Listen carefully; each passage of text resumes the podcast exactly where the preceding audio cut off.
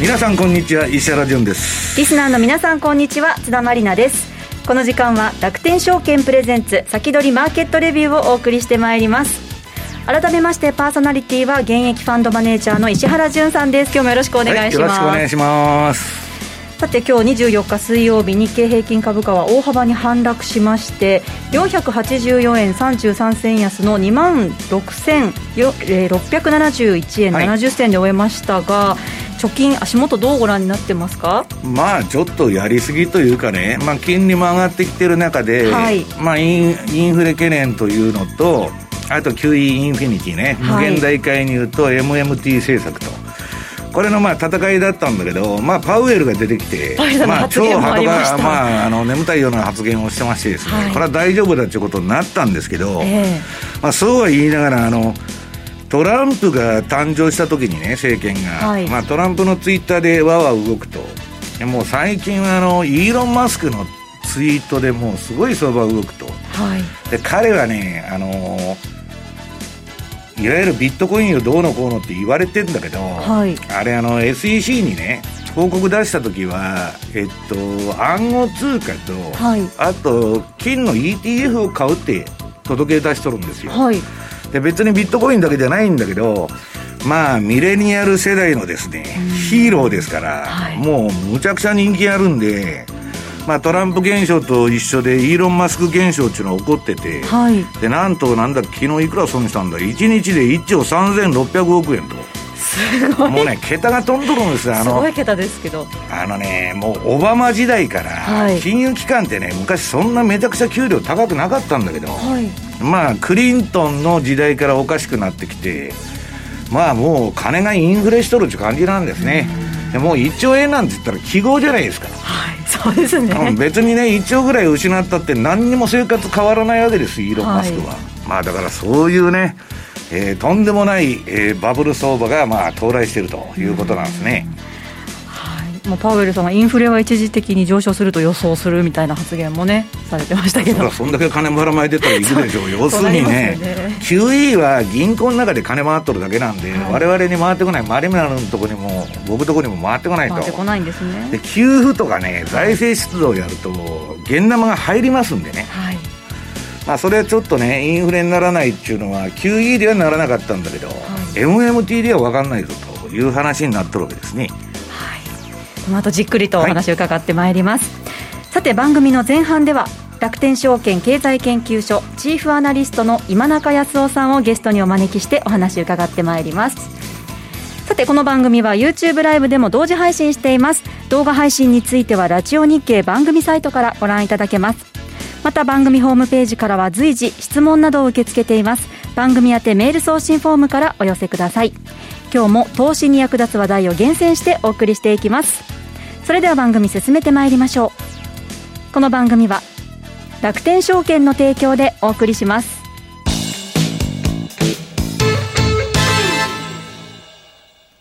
楽天証券の1日信用なら取引手数料なんと0円。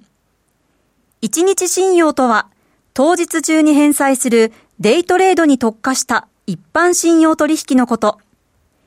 1日信用を使えば取引手数料コースに関わらず、何度取引しても取引手数料が無料なんです。さらに、デイトレで気になるのが金利と貸株料ですよね。1日信用なら、約定代金100万円以上のお取引で、金利、貸株料が年率0%。約定代金が100万円未満の場合でも、年率1.8%と低コストでお取引できます。デイトレするなら楽天証券で。楽天証券の各取扱商品等に投資いただく際は、所定の手数料や諸経費等をご負担いただく場合があります。また、各取扱商品等は価格の変動等によって損失が生じる恐れがあります。投資にかかる手数料等及びリスクについては、楽天証券ウェブサイトの投資にかかる手数料等及びリスクページや、契約締結前交付書面等をよくお読みになり、内容について十分にご理解ください。金融商品取引業者、関東財務局長金賞第195号、楽天証券株式会社。役立つ注目銘柄。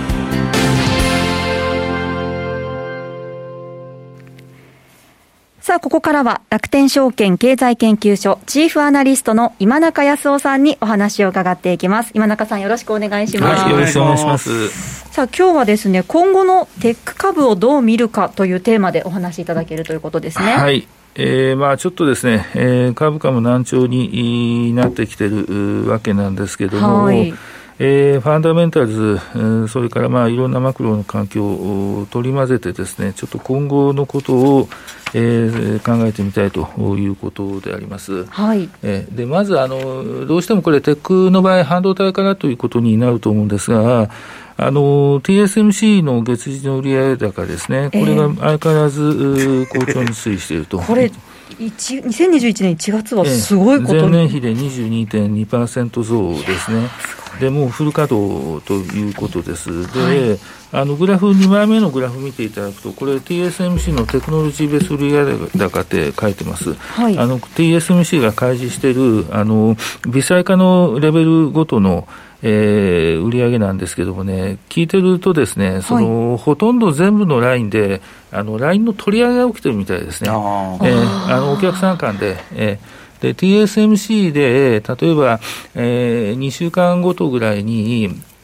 その、あるお客さんに向けたやつを別のお客さんに振り分けて、えー、そういうその需給の調節をやっていると、で最終的には、えー、契約したお客さんに対しては、納期をちゃんと守りますと、ただ、まあ、一時的にちょっとこのお客とこのお客と別々に融通してくださいというような、そういうことをやってるみたいです。ただ、まあ、えー、稼働率は今、パンパンですね。ということで、その大型の設備投資をもうやらざるを得ないということで、えー、やっているということですね。あの次の表を見ていただくと、はい、えー、前期16%、えー、TSMC の設備投資が増えましたと。えー、今期45%から62%増やしますよということです。これあの、ロジック半導体だけということではですね、前代未聞の大型投資、です。で、当然、半導体製造装置メーカーの能力は大丈夫なのかということが、アナリストから製造装置メーカー各社に言ってるわけですが、はい、あのここは結構大丈夫なんですよ。えー、で私がちょっと気にしているのは、TSMC 側が大丈夫なのかと。いうのは、えー、ちょっと気にしてます。大丈夫なのか大丈夫なのかというのをいっぱいいっぱいで、これだけの、えー、投資を全部今年中に完了できるのかどうかというのは、ちょっとだけ疑問ですね。まあ、ただ大幅に伸びるのはあ確かだろうと思います。これ、今中さん、全然真似できないんですか？真似できないですね。ああともうほぼ独占サムソンも真似をしている、えー、サムソンは今年5ナノの投資をやるとは言ってるんですけども、TSMC が来年から22年から3ナノに移りますから、えー、そこにはなかなか追いつけない、えー、ですね。やっぱり、えー、はっきり言って結構難しいです。で、10ナノが非常に大きな壁になってます。えで10ナノから先ができるのが TSMC、サムソン、インテル、この3社だけです。あれ、TSMC から結構技術者、中国が引き抜いたりしとるじゃないですか、えええ、そういうのももう全然中国がもう追いつかないんですか、えー、無駄です、無駄 時間が、時間がかかるんですよ、要するによく言われるのがですね、半導体、それもそのハイレベルの半導体になると、製造装置、最先端のやつを入れて、ウェーハーを入れれば、うん、えー、どんどん出てくるなんてもんじゃないんだと、なるほど。えー、何年も何年もかかるもんなんだよと。なるほど。だからこの前、旭化成の工場がおかしくなったら、なかなか物が回ってこないっていう感じにもなっちゃう、まあ、あれはですね、結局、クリームルームがやられたんで、うんクリーンルームはもうとにかく煙とかすが入ったら終わりですから、終わりだから、ええあそれをきれいにするまではどうにもならんということですね、ええなかなか真似できないですね。産業障壁高いですね。高いですね。で、サムスンも前期実は大型投資をやって、えー、今期も続けますと、おそらく続くと。インテルが今ちょっと分かりません。ただ、インテルが今、新聞報道とか噂のレベルで出てるのが、えー、22年に3ナノの、えー、CPU を TSMC に作ってもらうんじゃないかと。作ってもらうんですか？で、すでに5ナノで CPU 以外の半導体用のあのあのパソコン用の半導体を、えー、TSMC がもう生産に入っているというような噂のレベルですけど、それがもう報道はされているように。えー、なってるわけなんですよ。これ、今中さん、こんな独占状態で値上げしてきませんか？えー、っとね、値上げはあんまりしてないんですよね。値上げするとやっぱり他に逃げるでしょうね。あ、えー、ちょっと性能落ちても、他に回すっていう感じになっちゃうただですねた、安くはないんですよ。あ元から高いんだ、えー、えー、元からそんなに安くはないです、えー、はっきり言うとですね、ただ、ここ以外に最先端のものを大量生産できるところがないんで、ん。えー、だからもう集中するんですよね。なるほど、ね、えー、それがですねその今の最先端の5ナノだけじゃなくて7ナノ、10ナノそれからそれ以外の汎用半導体も注文が多いんですよ。もう何年も先行っちゃってるっていうことですね。もう結構そういうことになりますね。だからそれを今サムスンがえー、追っかけていっていると、でインテルが、えー、じゃあ、この先どうするのかということになると、ですねこれ実はちょっと重要なポイントで、えー、インテルと AMD と NVIDIA の四半期売上高を比べてみると、えー、もう AMD の伸びがとにかく圧倒的に多いんですよ。えー、で、NVIDIA も増えていると。うん、で、NVIDIA はこれ、えー、来年、再来年にかかりますかね、アームの買収をするということになると、うん、アームは CPU できますから、NVIDIA は GPU だけ、グラフィックだけじゃなくて CPU に進出するということになるわけですね。これ、あの、NVIDIA の 買収って、まあ、金額はばか高いんですけれども、CPU の方が GPU よりもはるかに市場が大きいですから、えー、これはやっぱり大きいんですよね。で、AMD がインテルを今どんどん侵食していってると。じゃあ、インテルはこれからどうするのという話になって、かつですね、ちょっと次のグラフ見ていただきますと、iPhone が過去最大の出荷になったと。本当ですね。えー、なんで、えー、ここからこれ 5G 対応したんで、はい、えー、特に中国で非常に iPhone の高額機種が売れてるんですよ。プロ、プロマックスですね。私も買いました。えー、それが売れてると。はい、で、向こう多分3年間から4年間ぐらい iPhone は、えー、あの、機能の強化が続きますから、おそらく伸び続けます。高価格帯の方が売れてるんですか？高価格帯の勢いが、多分誰が予想したものより大きいみたいですね。私もミニみたいな売れてないんだだから。あれはあまりそうです売れてないそうですよね。やっぱり普及価格帯はそこそこなんですけども、はい、やっぱ目立つのがプロとプロマックスの伸びみたいですね。でもう一つですね、実は、ま、あのアップルで重要なのは、この Mac の出荷台数、これが10、12月期過去最大になったと。いうことと、はい、この Mac と Mac の、えー、購入者の半分が新規ユーザーだったと。え、じゃあ、えー、Windows 使ってた人がそうです。Mac 使おうってなってるんですか、えー、えー、もうポイントはもう M1 ですね、えー、要するに世界で最初の5ナノ CPU、GPU、えー、これを、えー、最低価格で10万4800円の Mac Air に、えー、MacBook Air に搭載したとい。うこと、はい、それがもう熱もそんなに出ないってことですよね、エアに搭載してるんだから。えーそれで、えー、今後2年間でですね、その上位機種に、従来インテル使っていたやつを M1 に置き換えていくということなんですよ。互換性のあの MacBook とかも出てないじゃないですか、問題がね。ね、出てないです。で、10、12月期が前年比5割増なんですよ。これ、パソコンメーカーの中で、大手のパソコンメーカーの中で一番伸びが大きいですよね。すごいことですね。で去年1年間で MacBook が2000、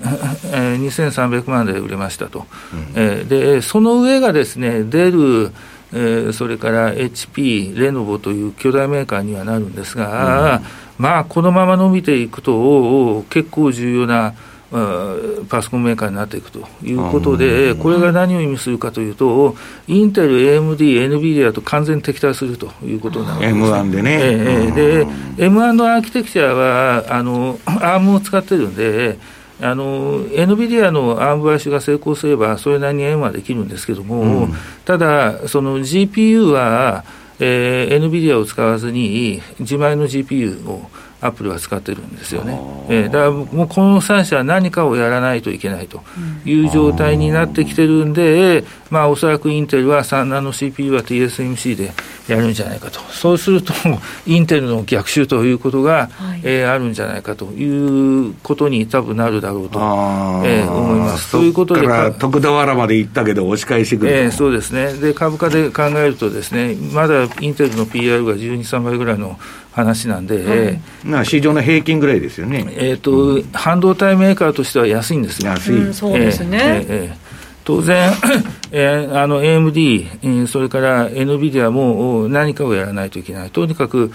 特に AMD ですね。AMD、今、最先端が7ナノなんで、うん、えー、7ナノがもうあっという間に古くなってしまったっていう時代になっちゃったんで、えー、そういうことになるんですね。えー、で、結局ですね、やはりこういうふうな激しい変化があるということになると、はいその日本の企業だけじゃなくて、アメリカの企業、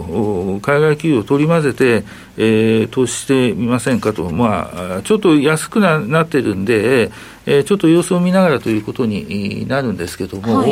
い、依然としてこれ、半導体関連についてはですね、ファンダメンタルではやっぱり強いなというのが、うん、私の見立てですね。はい、えーただ、ちょっとやはり全体感でいうと、気をつけとかないといけないことがあってですね、あの私自身、最近、あの会社で、あの、アメリカ株の分析、あの、レポートも書いていいことになったんで、去年の後半からやってるんですけども、はい、やっぱりそのアメリカ株って、えー、アナリストとしてですね、調べてみてもすごく面白い。うん、えー、やっぱり世界トップのグローバル企業が多くなってるし、多いですし、非常に優秀な経営者、経営幹部、技術者が集まっている成功成長志向が非常に強いと、はい、で一番いいのがですね一株から買えると。いうことですね。すねえー、大体その50万あるとですね、はい、いろんな銘柄を取り混ぜておためお試し投資ができるわけですなるほど。これはやっぱり私個人投資家にとって大きいと思います大きいですね。ちっちゃいポートフォリオを組めますからね。そうです。でポートフォリオ組むって、やっぱりいろんな経済変動に対して耐えるにはですね、はい、これがもう一番だし、それから分散しかないですからね、分散分散することによって、その成果の取りこぼしもなくなるわけですよ。はい、で、これをですね、日本株でやろうとすると、私がいつも言ってるような銘柄をですね、全部入れると、大体1000万から2000万近くかかるんですよ。大変なことになりますよ。任天堂入れなくて、入れなくて、入れなくて、入れなくても、入れたらもっと大変ですからね。2000万近くでかかっちゃうんですよね。で、これだとですね、お試しにならずに、最初から真剣勝負になっちゃう、いや、もう、ガチ勝負になっちゃいますよね。一本勝負や。なんで、やはりちょっと、アメリカ株もですね、はい、あの、これまで全くご経験がない方は、1回50万ぐらいで、あの、やってみても面白いんじゃないかなと。いうふうに思います。ただ、ちょっと足元で気をつけないといけないことがあって、はい、やはり長期金利の上昇というのは気をつけないといけない。これはもう株式全体にかかってくる。それからもう一つあってですね、はい、要するに新型コロナのワクチンの接種が今、曲がりなりにも進んでいるわけですよ。はい、で、これがもしちゃんと効くと。いう話に、なったときに、去年と比べてどうなるかということを、やはり口に出して言う会社が出てきていると。巣ごもり需要がまたちょっとそうですね、くなっていくと影響がって。いう、あのアマゾン、アンチアマゾンというか、対アマゾンの会社の筆頭っていうふうに言われてるんですけども、ショッピファイという会社がアメリカにあります。日本でいうとベースをより大きくしたような会社ですけれども、そのアマゾンではうちは合わないと、だから自前でサイトを構築してネット通販したいという会社に対して支援サービスをいろいろやっている会社です。うん、去年の年商が日本円換算で約3000億、うん、えー、で黒字になってますと。で、ここがですね、12月、先週17日に12月期の決算出したんですよ。で、ガイダンスの中でですね、これからも伸びますと、うちは。うん、ただ、去年ほどじゃありません 去年ほど去年ほどは期待しないでください。去年は例外です。まあ、コロナが収束するとね。えー、で、19年よりは、19年に5割伸びたんです、ここは。えー、で去年9割伸びたんです。9割伸びるで19年よりは伸びますよ結局、アマゾン 出しても、アマゾンが真似しちゃって、すぐダメになっちゃうってことでしょ。えーで5割よりは伸びんだけど、9割の伸びは伸びないよと、まあ、9割っていうのはちょっと異常ですけど、ね。えー、それはなんでかというと、やっぱりコロナのワクチンが効くんだったら、人々は外に出て、それなりにその店舗で買う人も増えるでしょうよ、そうですね、えー、まあ、一応95%の有効性とか言ってますからね。えーえーだからそういうそのですね、そのコロナワクチンが普及することによって、少しずつでもそのコロナを克服する動きが出てくるとすると、はい、やはりああちこちで去年とは違う変化が今度は現れるかもしれませんから、そうですね、えー、そこはですね、プラスの面もあればマイナスの面も多分あるだろうと思います。コロナが克服されることによって景気が回復するという面もあれば、はいえー、景気がかえって悪くなってしまうという会社も出てくるでしょうから。受ける会社はもちろんありますよね、えー、ちょっとこの1、3月とか4、6月がですね、それの見極めの時期に、うん、えー、なってきてるのかなと、はいえー、いう感じですね。これ、今なんかその TSMC を打ち負かすような会社はもうないってことですか、えーと、今、サムソンがとにかく30年に世界トップのファウンドリー、こういう自宅生産業者になるんだと。いうことで、総額で12兆円ですかね、うん、えー、あの半導体設備投資をやると言ってますけども、はい、今回の TSMC の大大型投資というのは、一つはそうその人たちを突き放すためだと、えーえー、いうことで、ね、まあ、激烈な競争をやってるんですが、今のところ、その半導体を発注したいという、生産してほしいという会社の人たちの回答というのは TSMC です。えー、サムソンは、サムソンに、いわその市場の噂で、ここだったらサムソンに発注するんじゃないかという言ってた会社が土壇場で TSMC になってるんですやっぱり信頼性の問題ですね。信用ということですね。と、あと先々の、えー、今後、来年3ナノになりますと、その次2ナノで1.5、1までいきますと。いう時になった時に、そのロードマップがきれいに整備されて、信頼、これまでの実績がある TSMC の方が、えー、いいんじゃないの？というような、えー、そういう話ですね。えー、なるほどね。サムスンはもう設備投資をし続けて、実績を上げ続けるしかないと、えー、いうことなんで、これ、半導体製造装置、ね、半導体製造装置と半導体素材、シリコンウェハー、これ、多分これ、当分伸びますね。この分だと、ええ、昔あの、半導体サイクルっていうのがあったけど、今はもう関係ないっていう感じですか？今はですね、あるのがメモリーです、あメモリーメモリーはまだあります。上下動激しいですよね、えー、でロジック半導体はこの先端部分がやはり傾向的に伸ばしていかないと、うん、えー、どこかで競争から脱落してしまうということですね。うん、はい、わかりました。え今日は今後のテック株をどう見るかというテーマで今中さんにお話伺いました。はいりがとうございました。ありがとうございました。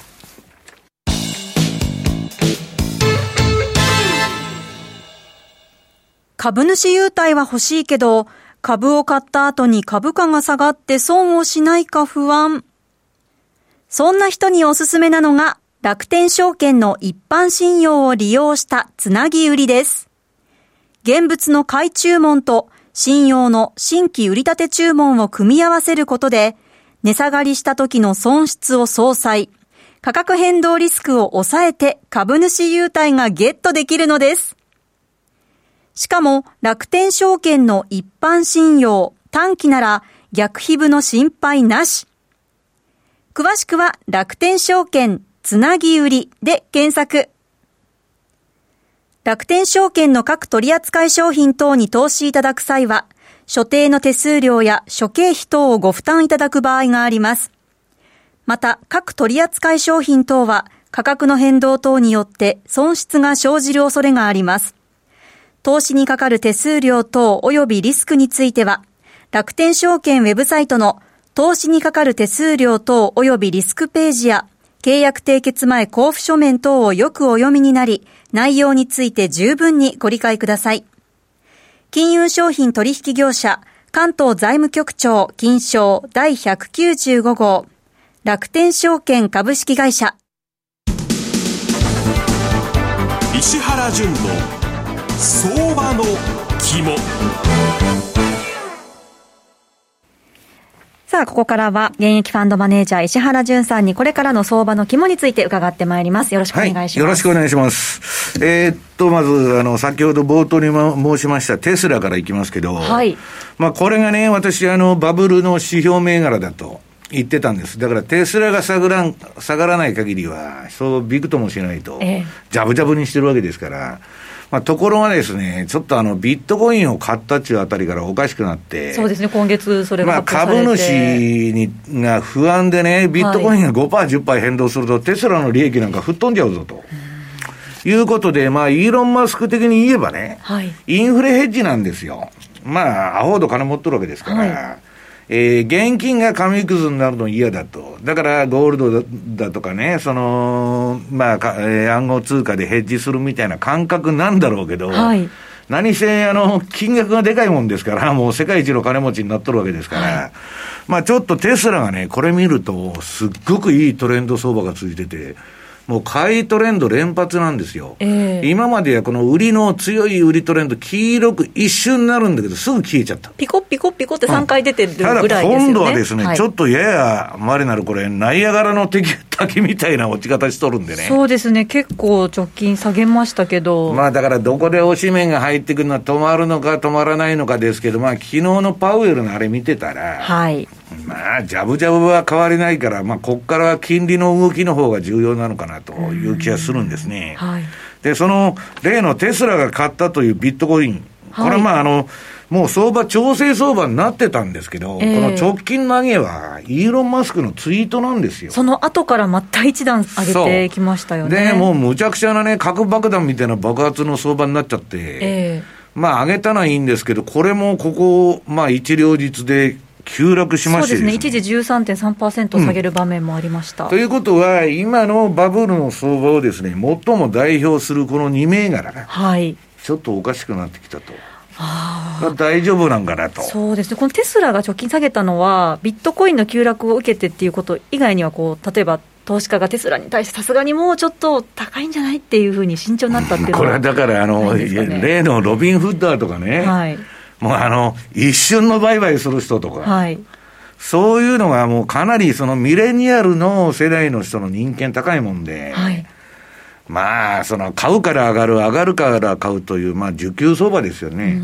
それでやってきたのが落ちちゃうと、はい、まあ、パンパンにレバレッジかけてやってますんで、誰が、ね、あの、顔はちょっとおかしくなってますけど、パンパンにレバレッジかけてやってますんで、はい、ちょっと飛ぶとですね、証拠金がなくなるとか。で、今ね、テスラもオプションを使う人がすごく多い。あ、そうみたいですね、うん、結構。ただそのオプションも、あの、テスラ株のコールに対するプットの需要の強さを示す、そのスキューがここ1週間で上昇してきてるっていうのも出てきたんですけど。まあ、まあね、これでまあ、イーロン・マスクはね、皆さん、息をしている限り諦めない男ですから、まあ、その、どっちに道ですね、まあ、えー、スペース X とこの、えー、テスラとですね、両輪にして、まあ、やっていくんでね、まあ、これで相場は完全に終わっちゃうっちゅうんじゃないんですけど、はいまあさすがに PR1000 倍超えてますから。1200倍でしたっけ？すごい。いや、だからどこが、はい、じゃあ下げ止まるんだと、今、今中さんが言ってたようにね、えー、えっと、インテルが12、3倍だと、えー、アメリカ株の過去10年の PR の平均って、まあそのぐらいなんですよ。そうですね。で今その倍やっとるわけで、超市場の平均でも、はい、1000倍っていうのはあんまりありませんからね。ちょっとすごい数字ですね。まあだから夢を買っとるわけですよ、夢を。だけど私はこのテスラのトレンドの美しさに見入られてですね、はい、とにかくトレンドが出てる時は乗ってやろうと、はい、ものすごく綺麗なんですこれ。そうですね。この後また引き続きチャート見ながら、はい、YouTube でもお伝えしていきたいと思います、はい、さああっという間にお別れの時間が近づいてまいりました。この番組ではリスナーの皆さんからの質問を受け付けています。どしどしお寄せください。さてこの後は YouTube ライブでの延長配信です。引き続きお楽しみくださいここまで石原潤さん楽天証券経済研究所今中さん進行津田まりなでお送りしてまいりました。この番組は楽天証券の提供でお送りしました。